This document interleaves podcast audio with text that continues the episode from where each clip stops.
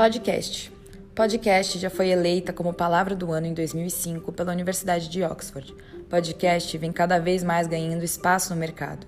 E você, sabe o que é podcast? No curso Podcast Criação, Produção e Planejamento, que começou no dia 21 de outubro, os docentes Marcela Budi e Gabriela Viana entraram nessa discussão com os alunos. Além de entender o que significa a palavra podcast, também foi apresentado os tipos de podcast que podem existir e a linguagem usada em cada um desses tipos. Foi um primeiro momento muito bom, com grande interação entre os professores e classe, e tudo o que se pode esperar como resultado são coisas boas.